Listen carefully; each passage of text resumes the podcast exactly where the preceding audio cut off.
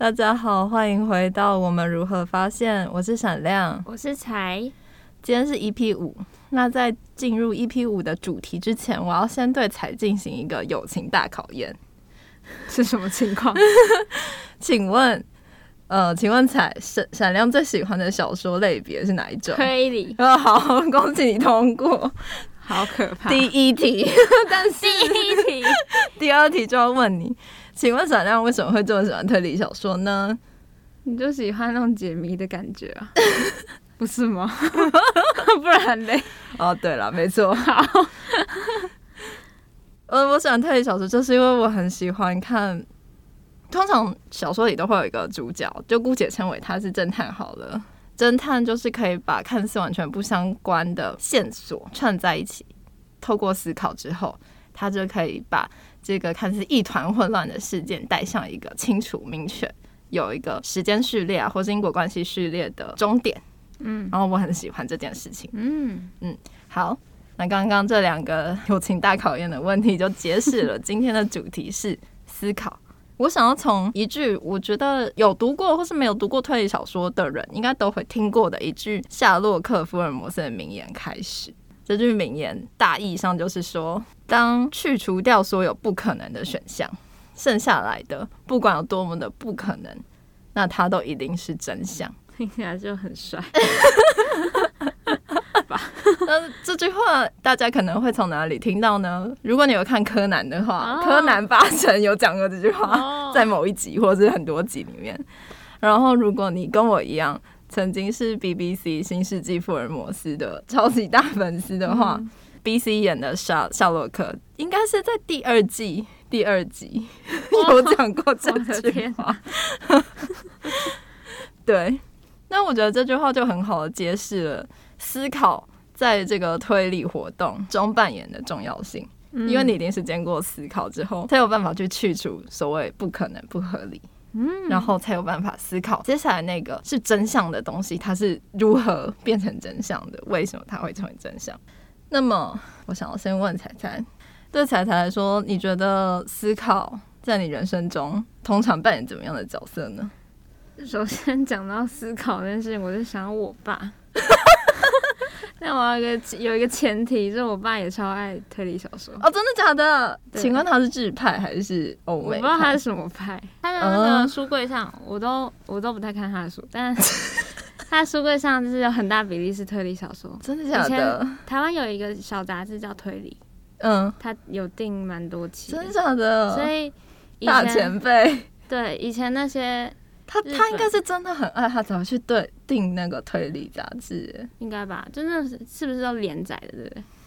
因为每一期上面出现，我都要看书背而已啊。上面出看上书背就会写清楚说这一集是哪些日本的作者名字在上面，然后我就看啊，这个人怎么一直出现？我就问我爸说，为什么又是他？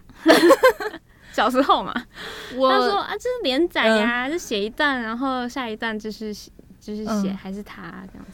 因为我没有很明确的经历过那个时期，但是根据曲成，就是一个哦，也是推理界很常听到的一个评论者，对作家，然后他也有爬自己的 podcast 的这的一个人叫做曲成曲，是曲子的曲，清晨的晨，清晨的晨，但是比较日，嗯，对。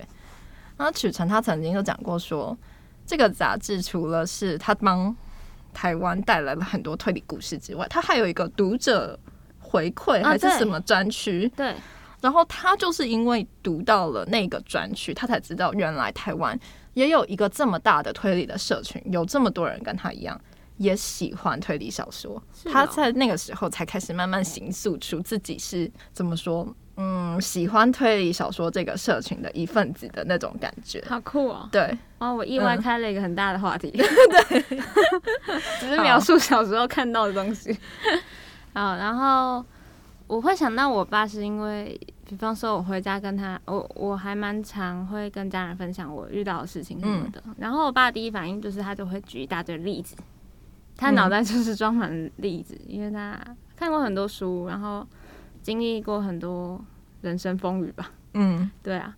然后他就可以讲滔滔不绝的，巴拉巴拉巴拉巴拉巴拉巴拉来讲一大堆，然后我就可能我要过个五分钟，可能开开口讲话。嗯，所以讲到思考这件事情，等于我爸对我来说是很 很直接的思考活跃的一个爸爸，这样吗？对对，嗯，然后思你说思考在我人生扮演什么样的角色是吗？对啊，我觉得它是一个工具。呃，我其实没有特别觉得就是这个怎样开心还是怎样，就觉得哦这是好用的嗯哼，没有什么特别，没有什么特别的应该吧？嗯目前是这样，对啊，对于我来说呢，我觉得我在喜欢上推理小说之后，越来越热爱思考这件事情。嗯。有点难说明为什么我觉得它这么迷人呢、可能就是我觉得，其实我们的人生中有很多不确定的事情，比方说，我跟彩彩为什么是朋友？你难道这个也要思考吗？比方说，比方或者是说，为什么台湾的生育率那么低？嗯或是比方说，为什么 iPhone 手机可以卖那么贵？嗯诸此之类，就是我们会有很多好奇的事情，然后思考就是可以帮我们找到答案的嗯一个很重要的工具跟方法。然后，因为推理小说中就是充满了各种你会觉得很精彩紧密的这种思考流程，让你可以看到，所以我才会那么喜欢推理小说。嗯，那么要画风丕变，就是我最近在呃读到一本书，这本书在 EP 四的时候有被提到过，那就是《忧郁的演化》。《忧郁的演化》里面就讲到说，其实他讲思考这件事跟我前面提到的是一模一样，就是如果我们遇到一个困难，比方说我的手会流手汗，然后我可能碰到纸，它就会湿掉。那这时候思考就会告诉我说，所以我要戴个手套，那我就可以解决这件事情。所以它很有用，它可以帮助我们解决大大小小的问题跟烦恼。可是人生总是会遇到一些太过于复杂，你可能很难去回答到底是你要怎么做才可以脱离这个困境的时候，思考就可能很危险。嗯，怎么说呢？比方说，为什么我不能过一个幸福快乐的人生？哦，这个问题就很危险了。因为什么叫幸福快乐的人生？而我的人生又包含了太多的元素，比方说我的父母、我的家庭、我弟，然后我一路上经历的老师、朋友，还有我手上握有的资源，以及我个人的个性等等等等等，嗯太多的变相。那这本书就说，当人没有办法去区辨说到底是什么因子导致了什么状况的时候，就很有可能会觉得都是因为我就烂，所以我才会这样。他直接这样讲啊。没有，哦。对不起，哦，不是，我想我的意思说，他直接导出这个东西，什么意思？导直接导出？直接导出就是因为就是全部会归到我最烂这件事。哦不是，他的意思是说，有些人有可能会这样，哦，因为你找不出，你无法厘清原因的时候，就是把自己变成是那个原因，就是我可能就是比较劣等，或是我就是比较没有能力，嗯，我就是不行，这所以我才没办法做到这件事情。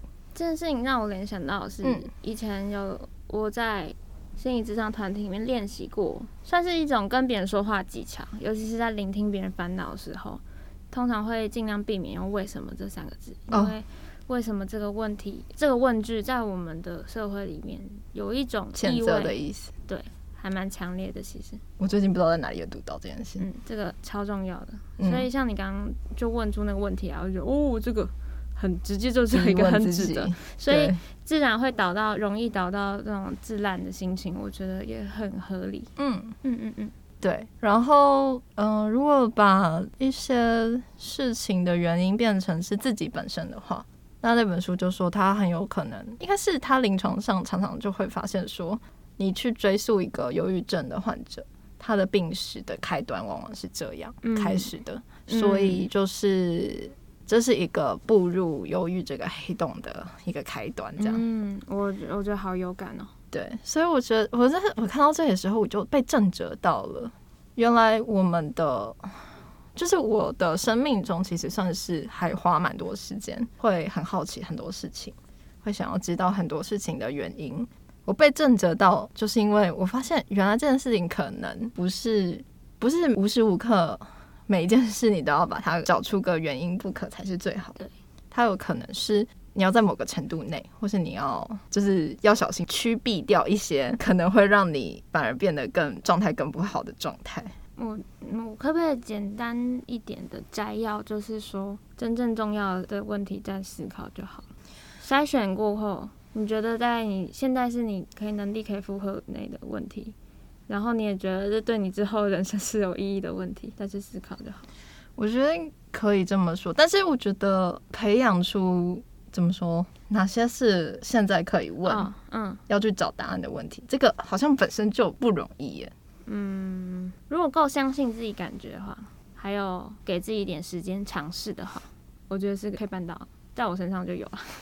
嗯，彩彩可以举例吗？就你刚才说你有发生在你身上，具体来说我是怎么样？我好像我就是我在我的朋友之中的形象，好像就是一个很容易什么东西都知道的人。我觉得、哦，我可以举例，好，请说。就是刚刚彩彩不是说尽量不要用为什么提问这件事吗？嗯然后我就说我在书上有读到这句话，嗯。对，然后这不是他第一次发生这种事，就他很常都会说一些话，然后我就说，嗯，我很确定我在某一本书里有读过，那我也要反驳吗？我觉得是因为闪亮读的书真的太爆多了，他才有办法说这个在书上有出现过。对，好，所以我想举证，就是其实我本来是想举证，就是彩好啦。彩确实是也给我这样的感觉，就什么都会知道，嗯嗯，因为很容易被别人觉得什么都知道，所以好像就会容易被朋友丢一些怪问题。嗯 对不起，我称之为怪问题。就比方说国中的时候，被嗯朋友问说：“你觉得人生意义是什么？” 他就觉得我好像回答出来，我就是我就跟他说：“哦，这个好难哦，我有想过这个问题，可是我觉得我要再想一下。”我就真的很很认真回去想了好几天，然后有有一天突然想到的时候，就跟他说：“哎、你那天问的那个问题，我想到了。”他说：“什么我忘问题？”记了，对他忘记了，但是我就跟他说：“你说那个人生意义的问题啊。”然后他就想起来了这样。我想说，嗯哦，这件事情感觉好像对他来说其实也没有那么重要对，但是我却把它 当做我自己的问题在思考了，你知道吗？所以在我的，就是我好像有这个特质，让大家觉得就是我好像可以帮大家解决很多问题。问题我就把它拿过来，因为会有成就感，多少来说会有。当我可以解决事情，然后我去做这件，我去做思考，给他们我答案之后，我也会觉得我在里面好像得到了什么。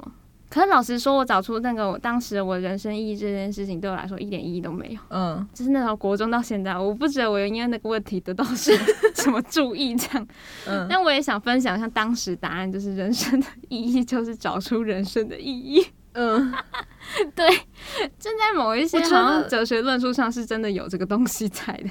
我相信有。对然后我觉得你当时就可以想出这个回答很厉害 我。也觉得很厉害耶、嗯可是我不觉得他对我实际上有什么帮助啊，就是他就是一个在我心里的东西啊，就嗯，是我不会因为我想说这个东西，所以我就特别会找人生意义什么的，我根本觉得不重要，好不好？嗯，我就专心在当下就好了啊。对，对啊，所以这就是我我刚刚讲的内容，就是我觉得有些问题我会需我我不是说大家，就我会需要先去筛选它对我自己本人是不是一个有意义的问题，嗯嗯，但是对我来说是可以感觉得到的。嗯，然后当我感觉到的时候，我就要跟自己说，那我把这个问题放下，就跟他说我不知道，你自己想吧，或是 我不知道，我哪天想到再告诉你吧，可能我可能不会很认真想之类的，就放下那个责任感啊。对啊，我觉得有时候习惯解问题好像会稍微有点压力。嗯，不过因为刚好讲到前面讲到说，其实对自己或别人提问都要尽量小心用为什么来开头。嗯然后刚刚又讲到说，其实有一些问题，就算得到答案，可能对于当下自己也不一定是有所意义的，嗯要去区辨它。这时候我就有点好奇，比方说，嗯我相信出社会工作的人一定 或多或少都会问自己这个问题，就是说我到底适合什么工作，哦或是我到底适合什么职业？嗯就是像这种问题的话，我相信它不会是没有意义的问题啦，因为毕竟还是牵涉到未来人生的工作，毕竟我们人生就是会工作这么多时间，嗯还是会牵涉到未来的一些层面。但是它却也是忧郁的演化里面作者讲的，它是一个很难回答的问题。嗯，嗯，像我就不会去找这个答案，哦 我就会去做。哦，我要讲的就是这个，谢谢你帮我讲出来。我就在想说，是不是遇到这个问题的时候，比起想，其实更重要的应该是要去实做。对啊，因为想也没有用啊。case case solved，此此案已解决。对呀、啊，就是要做的，还知道结果如何啊？这世界上的变化性太高了，嗯哼光是自己的小脑袋怎么可能想得出来？我觉得啦，嗯哼我没有那么有自信。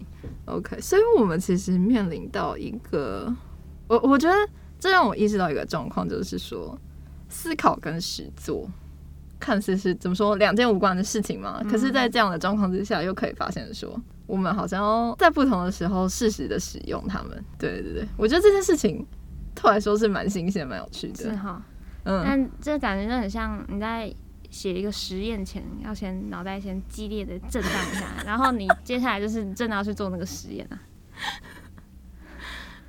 嗯，文理组之争吗？文理组织证，因为不应该也不会啊，因为社科的话也是，嗯如果你真的好奇为什么台湾生育率这么低的话，嗯就是你想完假设之后，还是要去做问卷或者做访谈。哦对对对，我们我们文组也是有 实做的。是我的无知。那接下来我就很好奇了，彩彩，你是什么时候发现有些时候思考一些问题是无意义的，实做才是比较重要的？呃，老实说，这不算我自己发现。嗯，今天又要介绍一个另外一个很玄的东西了。好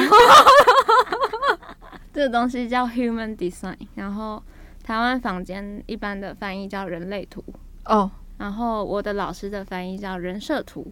那我可以先简介一下，我比较喜欢人设图这个名词，是因为它比较听起来没有那么玄幻啦，就是对我们这种有对动漫作品有接触的人，听到人设应该就很瞬间理解了这 是什么意思这样。哦，原来如此。就是你你在生下来之前就被呃，应该说在你生下来那个时间点被决定好的一些，人设，你的人设就是那个样子这样。然后他在讲的事情就是，我简单的说，那些人设会被写在一张图上面，呈现给我们看这样子。嗯然后从那张图里面，我可以知道我们是适合怎么样去做决定的人。他可能也会写说，内容可能会让我们知道说，我是适合遇到事情，然后先去自己思考，还是适合跟别人讨论。嗯或者是更细节的一些行动的方法等等的。它里面，呃，当你做到详细的解析，呃，那叫什么？个人分析的时候，会了解到这些面相。而且人设图这件事情，它不是只是人家告诉你说怎样就是怎样的，更重要的它是要去实做，还要去觉察。因为那张图他们告诉我们说，我们适合做决定的是什么方式嘛？嗯像我的方式很悬，就是我的方式叫做内在权威，呃，说错了，我的内在权威叫做情绪权威。它的意思是我的心情会有明显的高低起伏，然后我需要在我当我想要做一件决定的时候，我需要经历那个高低之后，找到一个清晰的感觉，在清晰的感觉的情况底下，是最适合做决定的。嗯那个决定就是适合我做的决定。嗯对，然后可以听得出来，这是一个很抽象的东西。嗯清晰是什么？这是啥？嗯哼对，所以这是需要生活中透过一次一次的小决定去感觉出来那到底是什么的。嗯对，然后人设图啊，就是在你去越来越了解自己的图跟自己的运作之后，就会知道自己可以怎么使用自己，，OK，就像一个人生的说明书。但是它告诉你的是你的设定，不是告诉你什么时间点要做什么样的事。嗯嗯，好。然后人设图里面，我的头中心、头部中心是空白的。它的意思呢，就是我可能不会对每一件事情都会有一个很确定的答案等等的。嗯哎、那我打岔问一下，嗯所以我们要怎么知道？如果我们好奇自己的人设图长怎样的话，我们要怎哦，么可以上？网查，上网你就查人呃，其实要呃人人设图或人类图都可以，你都可以找到管道。然后打自己的那个出生年日哦跟准确的出生时间点，要准到准确到分钟。OK，对，然后有的家长给的分钟可能会不太准，所以如果你要求超求，就是不要有那种就误会的可能性的话，就是要申请那个什么出生证明啦。对，嗯提醒一下，这超重要的。哦，好的，我刚刚讲中心空白关系，然后让我有被提醒到一件事情，就是、嗯哦，有的问题可能我是有一点太焦虑的抓住它，我没有它，我就我没有找到它答案，我就没有安全感，这样。嗯，我就是检视自己身上到底有没有这件事。他告诉我有，可是我自己到底有没有嘞？就是透过我后面的觉察跟练习之后才确定，哦，真的有。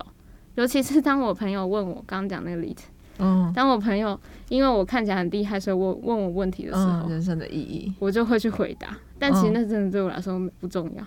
然后嗯当我学了人设图之后，我跟某两个损友 讲这件事情，嗯我就说：“你知道这件事情了吧？那我跟你说，我以后都不会再回答那些废物的问题，因为他真的会问我一些很废的问题。有时候是人生哲理，有时候是真的是废物问题。我后来就觉得，哎，这不是我能量该去我要用在真正重要的人事物上。哦，很有趣吧，？太有趣了。超有趣的。嗯然后我再补充一点，这怎么变成人设图大会？对不起。不会，没啊，关系。再补充一点，就是我很容易让被别人觉得我好像可以处理任何事情，这个在人设图上面也有，都可以被解释哦，我觉得很棒。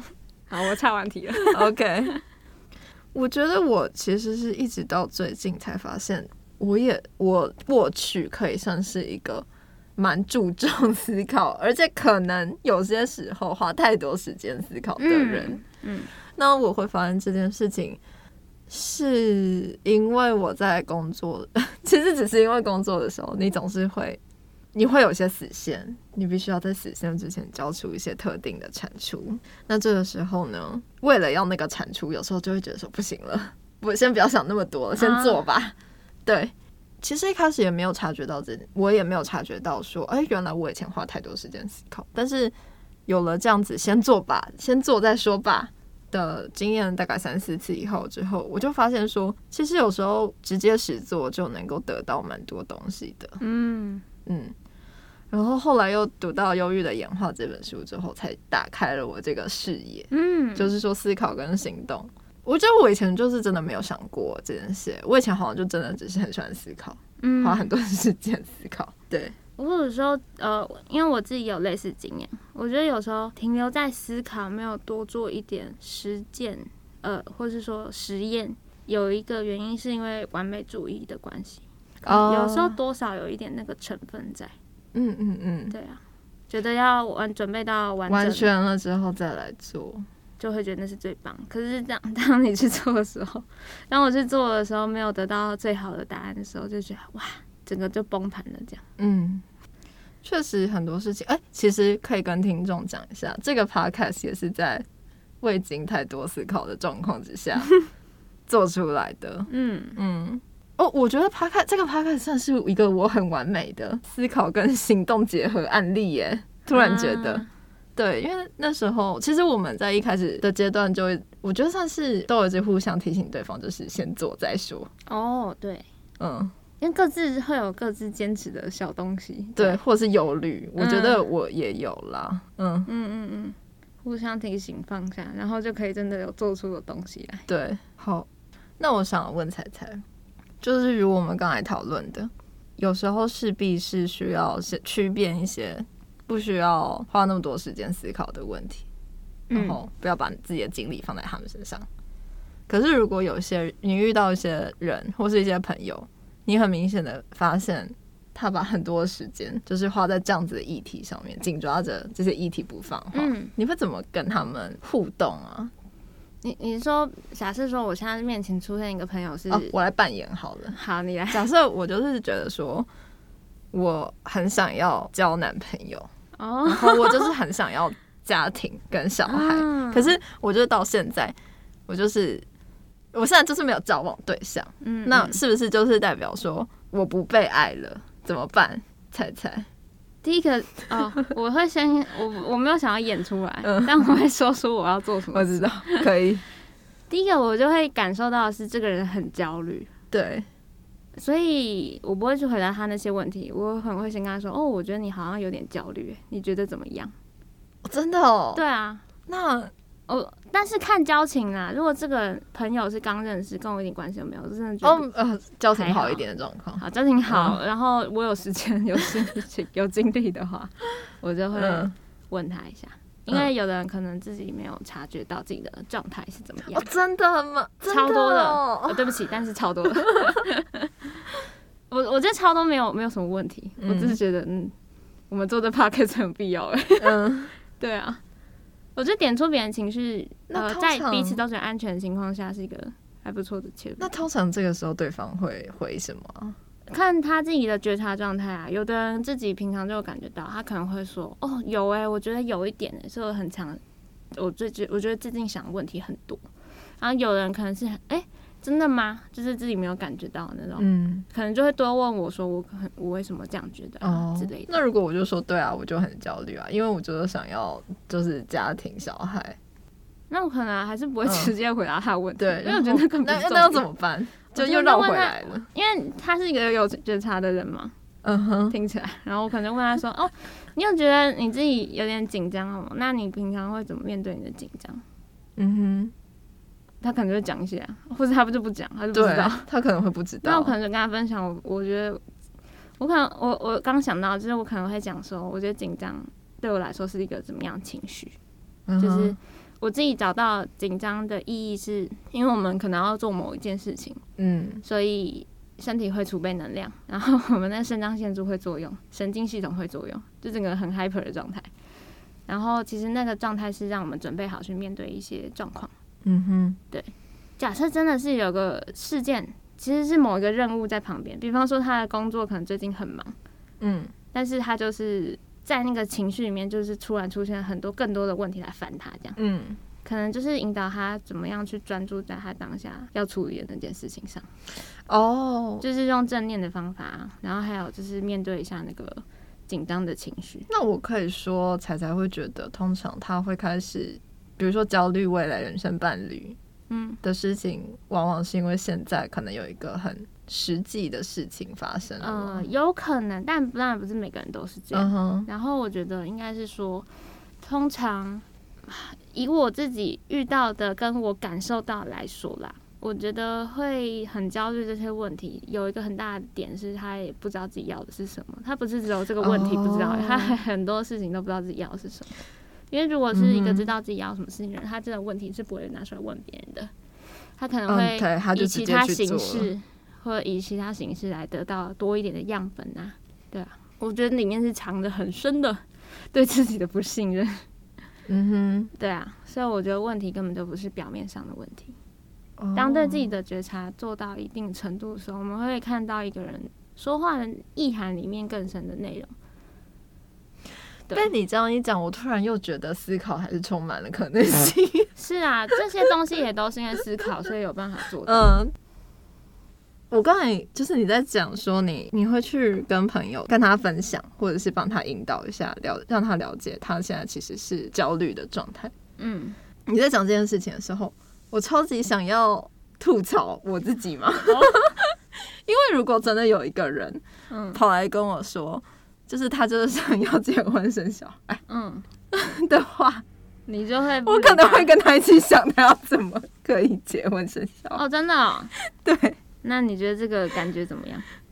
我我觉得我会这样子做的主要原因是我以前是会问他说，呃，你是不是人就是人生中发生什么事？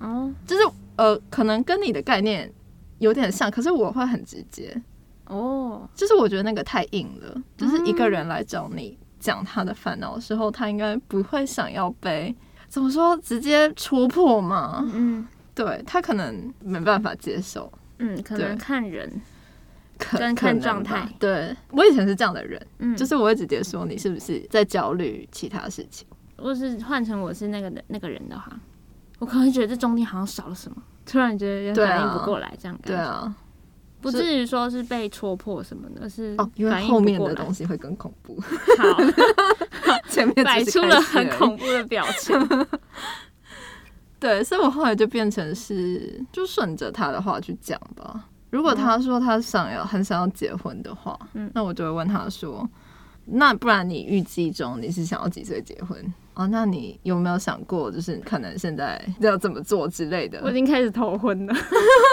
我知道第二个问题都受不了，头昏了。就是我会真的顺着他的话讲。嗯如果他真的就是表示他在烦恼是这件事情的话，嗯，那你觉得这样会怎么样？我觉得这样会怎么样哦？因为这真的有发生过类似的事情。嗯然后我的那个朋友，他就是说，他觉得我就是用很多逻辑分析哦帮他做，然后这是他其他谈过的人都没有给他的东西。哦，嗯，对，所以他是觉得说，很有帮助。蛮有趣的哦，蛮有趣的我不知道有没有，应该是有给他一种新的观点的感觉。哦，那也不错啊。但是有没有帮助？因为其实我觉得他并不是真的在焦虑啊，那件事情，嗯他可能有其他的烦恼的东西，只是他表现形式是这样。对，嗯，所以我觉得其实我跟他讨论那么多，我也不是觉得他真的就会照着其中一个策略去做。嗯对，但是就只是陪他讲讲看，嗯，这样子的感觉吧。就像这听起来还是有一，还有比刚刚讲这些还再多一个效果，就是聆听的感受吧。嗯，对啊，因为你说的内容好像不是你给他建议啊，就是你引导他说出来一些嗯东西。那我觉得是比较偏向聆听，这个其实也很不错。但是我会觉得说，我我会觉得说，看着别人在思考一个，你可能就会觉得说，他就算得到答案也不会有什么意义的问题的时候，我我会蛮痛苦的耶。哦，你自己也不太舒服，对但是你自己用的时候不会不舒服吗？我自己用你自己去思考，嗯，可能不会有意义的答案吗？对啊，你在找过程是那种解谜的快乐吗？对，我是解谜的快乐。哦，嗯这都是人与人不同的地方，应该可以这样说吧？因为比方说，我觉得我可能会觉得对方痛苦，可能是我就是跟我们 EP 四讲到的，嗯就是有点把自己的情绪带出来，有点相关投射在对方身上。嗯可能是因为我觉得他的思考的这些资料来源不充足。身为一个推理迷，我天啊！我我觉得你根本你根本没有先检视检视这个被害者所有资讯，你也没有检视这是带有情。绪的批评吗？我觉得我会觉得不会，哦，没有，哈，没。我只是觉得说，嗯，你可以再多给我一些被害人资讯吗？救命这样我才可以帮你一起思考。救命啊！我的头已经要爆了。我说我头要爆的意思是，哇，这太多思考，我已经想要休息了，我就开始放空了。哦，这我觉得还有一个点就是，我承受不了给我别人给我太多的那种资讯跟思考的逼我迫，真的哦，我就会直接放弃啊！我想说，我干嘛这样？我这样等一下吃饭要吃很多，才能补回那能量，那大脑消耗是很大的。认真的，那你面对自己思考自己的事情也会这样吗？就不重要的事情我都不会思考啦。我想一下哦、可是你不觉得这个很？我到底有思考过什么事情？可是你不会觉得这很后见之明吗？就是其实你在要思考一个问题的时候，你也不知道它到底有没有用啊。我不觉得啊，我刚我哎、我上一集有说过，我可以感觉啊，嗯哼，然后我相信这个感觉、啊 OK 相信自己，就是不知道 EP 几，我不知道，相信自己是很重要的，应该 EP 一就对而且你要尝试才知道啊。嗯哼，就是你，我不知道闪亮现在有没有那种信任自己的感觉。也许你尝试之后会知道我在说什么东东。等一下哦，这里说的相信自己的感觉是相信相信说这个问题选得出来暂时先不用思考。对啊，嗯哼，你感觉不需要思考问题，就真的是还不用思考问题，因为有的问题，也许他在当下没有什么帮助，然后也许是你以后自然而然会知道。嗯，有些东西真的不是我们生命可以完全掌控的嗯东西，我觉得就是脑袋想不出来，就是想不出来，硬要想就是有点掌控吧。嗯我觉得我我自己觉得嗯底、底层藏的是想要掌控点什么才有安全感，嗯嗯嗯嗯嗯嗯那就有一点硬要啊。我觉得相对来说，我觉得处理不安全感还比较简单，对，比起思考，可能思考对我来说太难了吧。跟你觉得思考比较简单，我不知道。但是你不觉得处理安全感也是很需要思考一件事吗？什么？处理不安全感我就只要告诉自己安抚自己就好了。哦就跟那个上上一集 EP 四讲内在小孩，哦，你现在不想想事情，对不对？没有关系，我也不想想，我跟你一起在这边。我乱讲的，我从来没有跟自己说过这样的话。嗯好，我就是觉得不用思考就不用思考啊。我觉得我算是应该到现在都还是会蛮信任，蛮我、嗯我觉得，与其说我我的可能逻辑跟彩彩比较不一样，嗯就是我的逻辑是我可以现在先不要思考某件事情。可是我觉得我的原因还是因为被害人资讯还有犯案环境资讯不够充，足，我所以现在没办法思体考会这个，我可能要先放着，我要把这个问题放着了，直接的体现了这个历程。那我觉得蛮好奇的，那才才有没有经历过一些，就是你思考了某些事情，嗯，然后因此觉得获得能量，或者是觉得说真的太赞了，这帮我解决了什么问题的经验。但是因为我好像就是内在小剧场很多，就上次 EP 四讲到那个膝盖的事情，对，我内在就演了一出戏，嗯。所以在我自己身上比较多是度过度思考，嗯其实是这样，就是过度思考。然后有一个说法叫灾难性思考，我很容易加入太多情绪跟很极端的可能性在里面，然后不知为何就选择那极端的可能性来相信。嗯然后用那种可能性来应对。比方说，我以前很容易肠肠肠燥症，嗯，大大肠激躁，就是很容易拉肚子啊，就紧张的拉肚子。然后我也对声音也很敏感，也不好入睡什么的。所以对我来说，我已经深刻的体会过那种过度思考跟过度去信任这些的副作用，极端的副作用。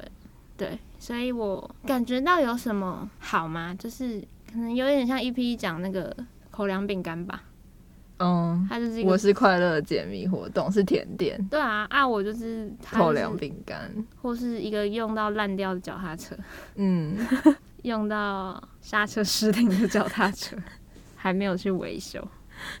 好有趣哦。呃，对不起我可以这样对啊，可以啊，我 嗯对啊，会有有趣啊，但我有趣感就可能不会那么高。嗯可能我今天的那个，我今天那个什么感谢日记嘛，或称赞日记，要写一下这一点，把它转化一下。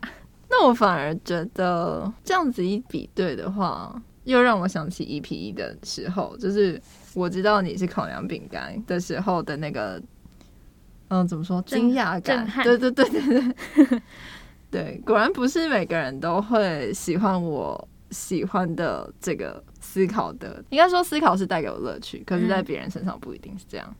对啊，没有好坏啊，就是适不适合这个人而已。很多事都是这样。那其实我突然觉得说，相较于彩彩来说，我就是一个蛮该怎么说钝感吗？钝感，嗯，嗯。迟钝的人，嗯，所以我可能反而是要透过思考、观察跟思考来补上这些。哦，确，实啦，我是超级高敏感的，嗯。就是我资讯量会过大，我需要筛选。嗯。没错，有一次我们在高中扫厕所的时候，嗯，就我们两个分着扫同一间厕所，对，然后好像有个学姐来丢垃圾，嗯然后他们就是我在他们丢垃圾之前看到他们就是路路过了一一次，在喝那个不知道什么草莓牛奶什么东西。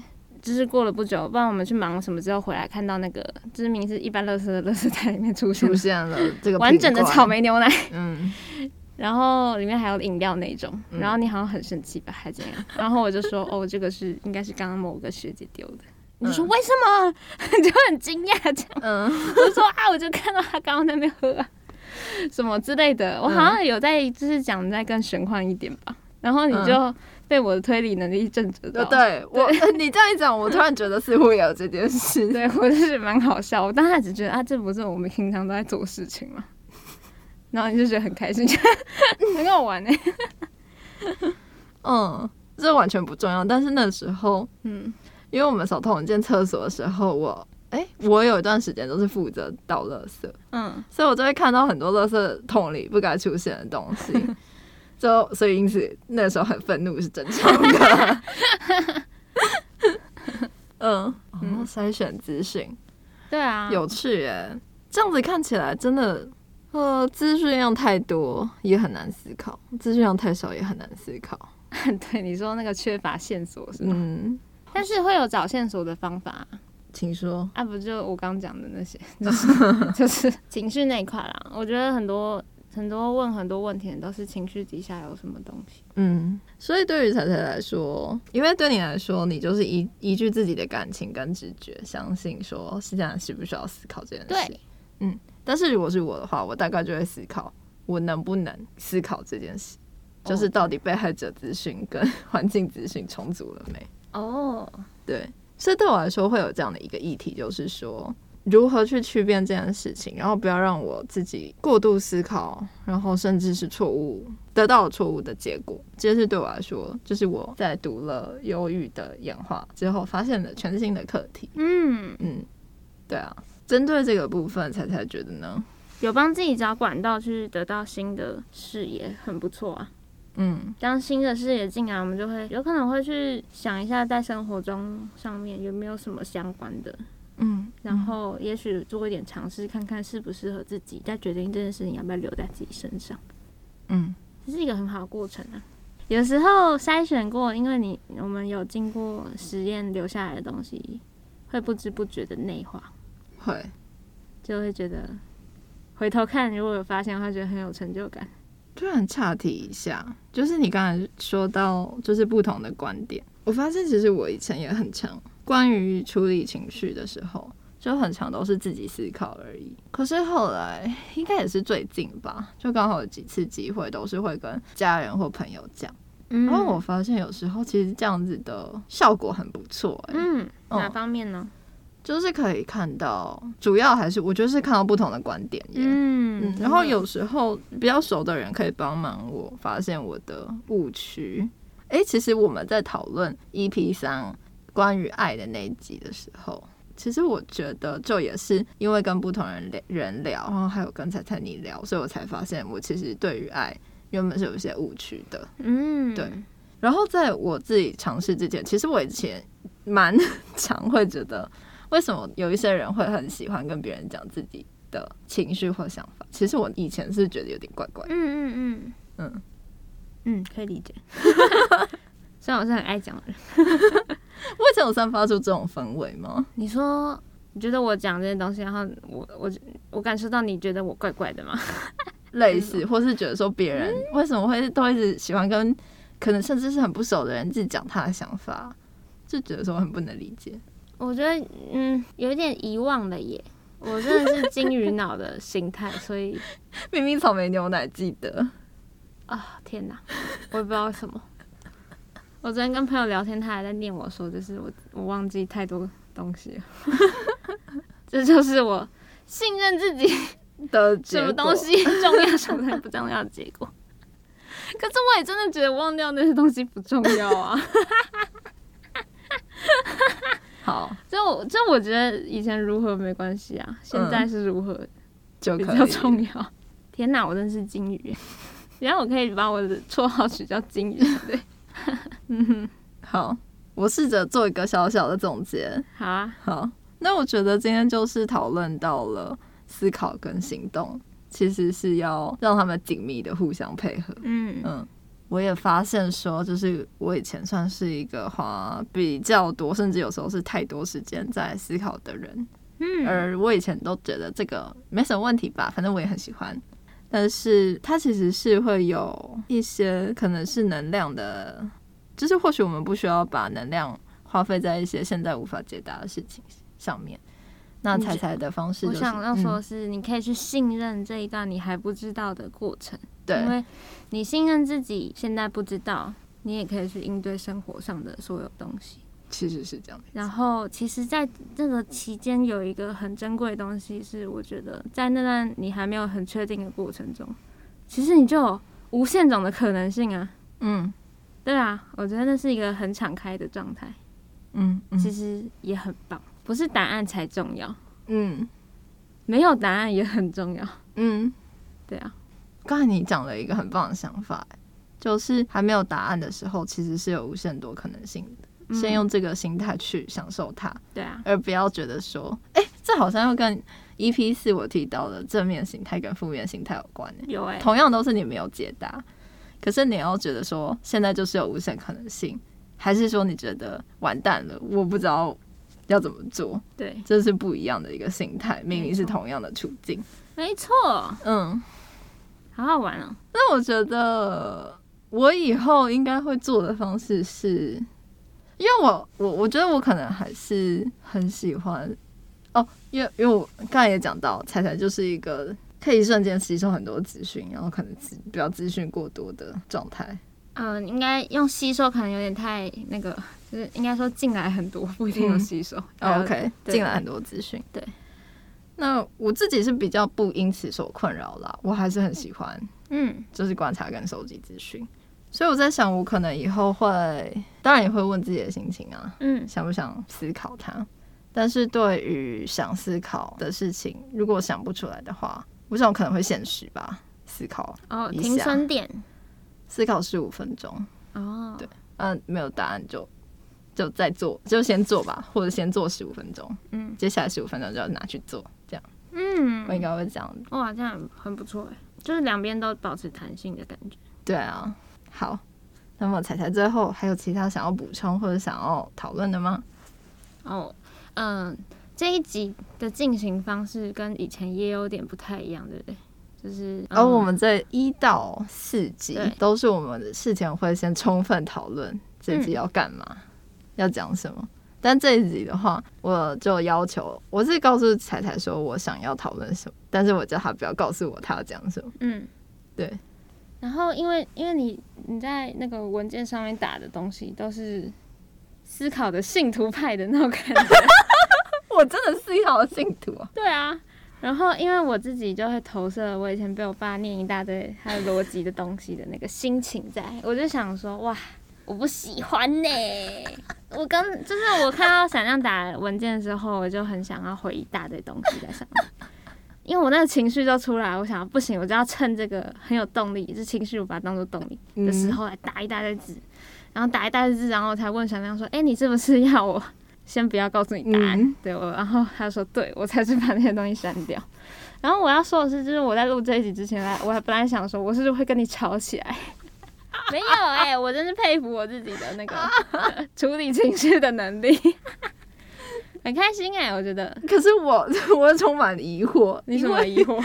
虽然我是写思考信徒，呃，虽然可以感觉得出来我是思考信徒，嗯可是你应该文件上也感觉出来，这个信徒开始动摇了。就是找到了一些他应该要对开始动摇的东西。我不知道啊，因为你知道你最后的那一段，就呃前面说自己是信徒嘛，嗯哼中间就是提出了那个忧郁什么的那哼，本质书，疑，对质疑了自己的信徒这件事情。对对对，最后面又说，我就是喜欢思考嘛。我想说，你想怎样？吵架吗？大概是这样的心情来录这一集，哦，太有趣了，真的。还好之前不知道。嗯对，我也觉得不要知道比较好。那那最后对于思考信徒，你有什么攻击的话要说吗？没有啊我觉得很棒啊。我可以改挂成什没有没有，我觉得今天很很完好，所以我其实应该不是怎么说盲目的夸张的信徒，没有啊，你没有啊，合理的信徒。只是我看完这会误会啦。对啊，嗯，嗯嗯嗯嗯，那么关于这一集思考这个主题，大家有任何想要跟我们讨论或者是想要回馈的，都可以透过呃这个，如果你收听的平台可以让你写评论的话，欢迎写下你的评论，然后也欢迎到我们的普浪来找我们聊天，又或者是寄信给我们。嗯，那么这一集就到这边喽，大家拜拜。拜拜。